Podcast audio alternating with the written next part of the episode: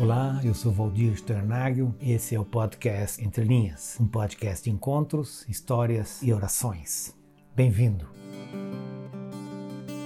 Bem-vindo a esse podcast é, que tem como chamada continuar a orar eu continuei a orar. A oração, é de fato, é alguma coisa muito presente na civilização, por assim dizer. Ela está presente em diferentes línguas, entre diferentes povos, é, em diferentes momentos da vida, em diferentes religiões. A oração é, é bastante comum, inclusive é, entre sociedades mais secularizadas, é, que é, não necessariamente verbalizam a necessidade da oração, mas apelam a ela em momentos é, de angústia, em momentos de perguntas, em momentos de dor, em momentos de perda. É, a oração é esse grito, é esse espaço, é esse, essa busca né, de alguma interlocução com, com o divino, com aquilo que está para além de nós.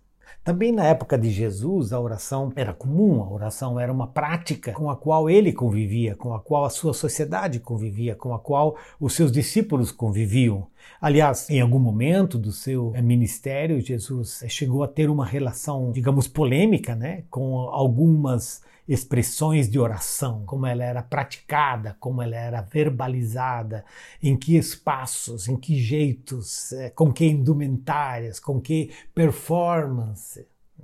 E, ao mesmo tempo, Jesus não apenas critica essa postura, mas como ele tenta é, desenhar e praticar um outro universo é, dentro é, desse, dessas, dessa marca da oração, um outro universo, um outro jeito de fazê-lo, outra linguagem, é, outra postura, né?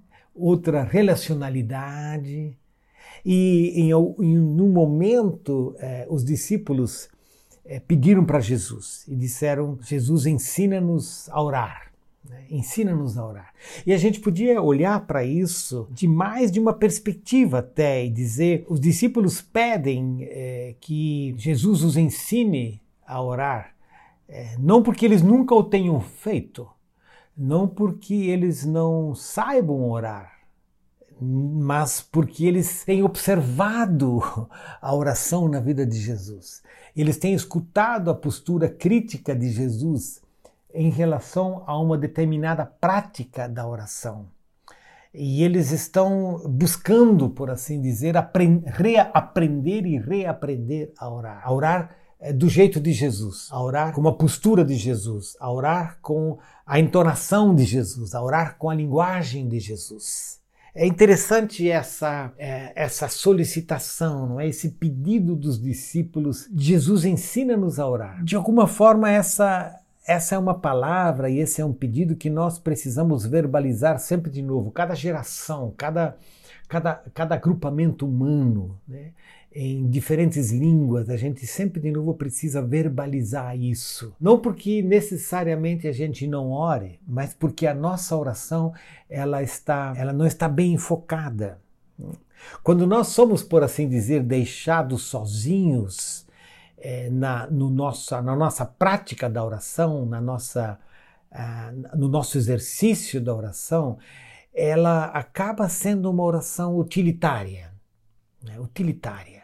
Ou seja, a gente ora para buscar alguma coisa para a gente. Em segundo lugar, é, a nossa oração acaba sendo mágica. A gente, em alguma situação de aperto, busca alguma forma de sair dessa realidade, desse aperto, desse universo, quase que de uma forma tchan-tchan, de uma forma mágica. Assim, Uh, se nós somos deixados por nós mesmos, a nossa oração então passa a ser utilitária, passa a ser mágica e passa a ser performática. Ela quer impressionar, ela rebusca na, na linguagem, na aparência. Ela é essa oração performática, essa é uma oração para o outro, por assim dizer.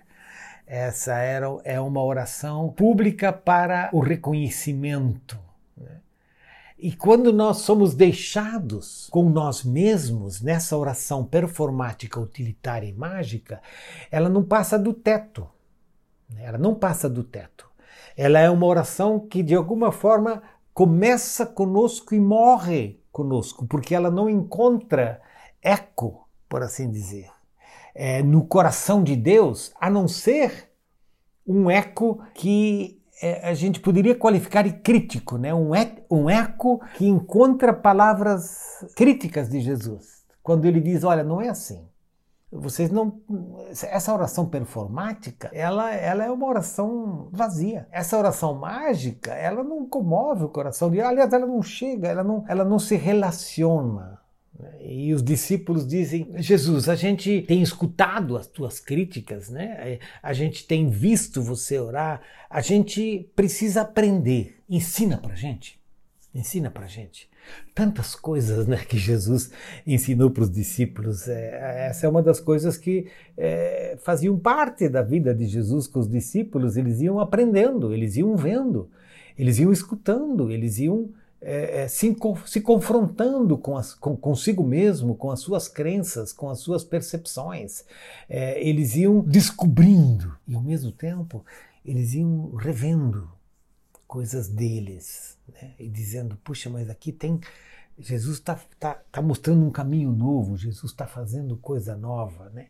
E quando, quando os discípulos pedem para Jesus que ele os ensinasse a orar, nós encontramos essa, essa oração clássica, né? Ah, o Pai Nosso. Oh, eu até espero que você conheça, saiba o Pai Nosso, né? Essa é uma oração clássica, é impressionante. Essa é uma oração que tem atravessado o tempo. Essa é uma oração que tem sido traduzida em mais línguas do que imaginamos.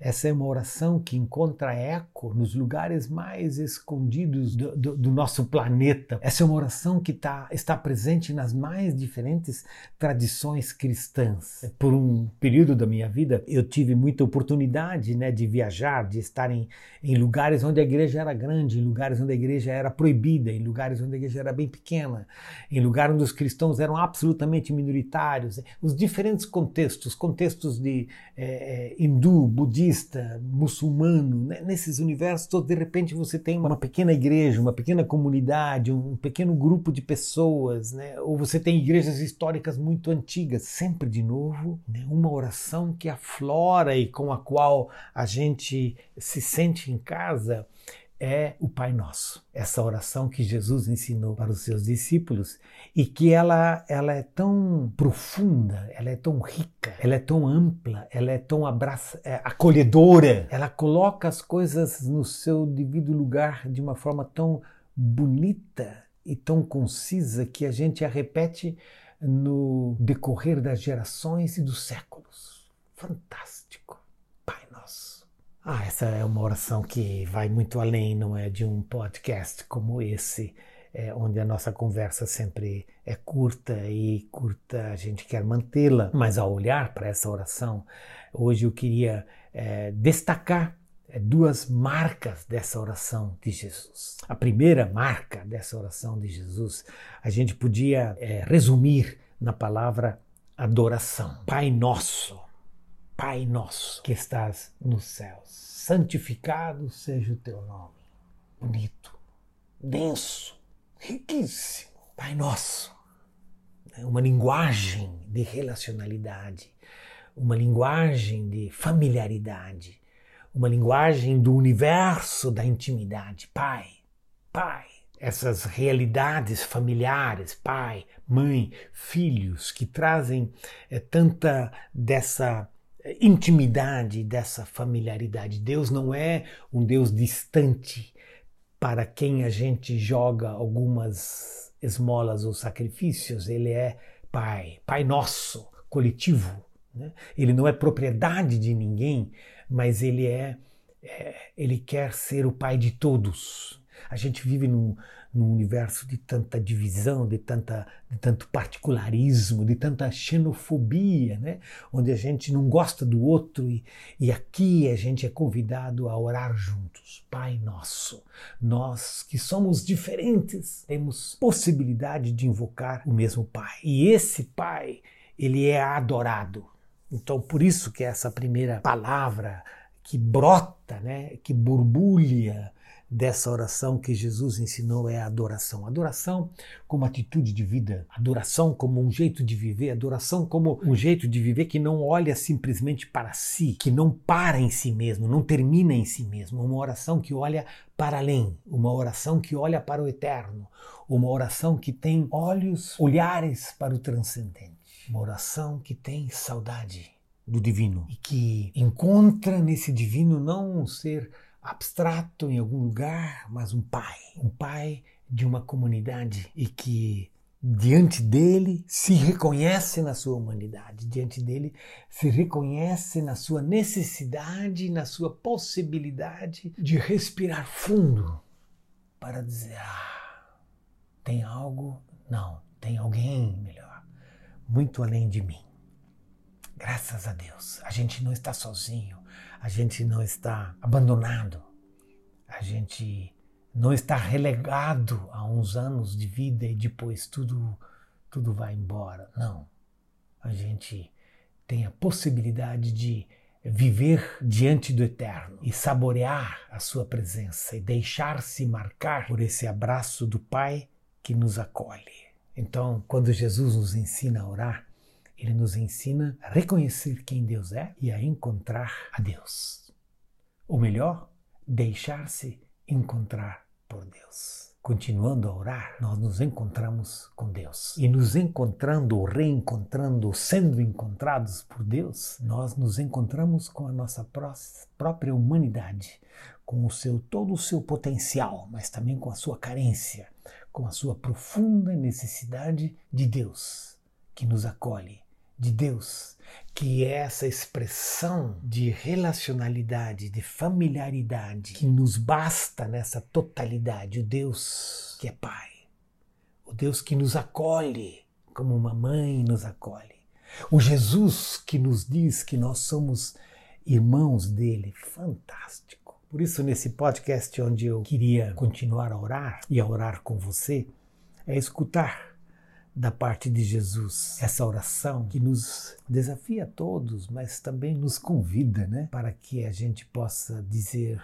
juntos: Pai nosso, que estás nos céus, santificado seja o teu nome. Venha a nós o teu reino. Seja feita a tua vontade, assim na terra como no céu. Viver em adoração a Deus é um jeito divino de viver. Viver orando na consciência de que Deus é Pai e na consciência de que nós somos irmãos. Não esqueça de orar, Pai Nosso, que estás nos céus.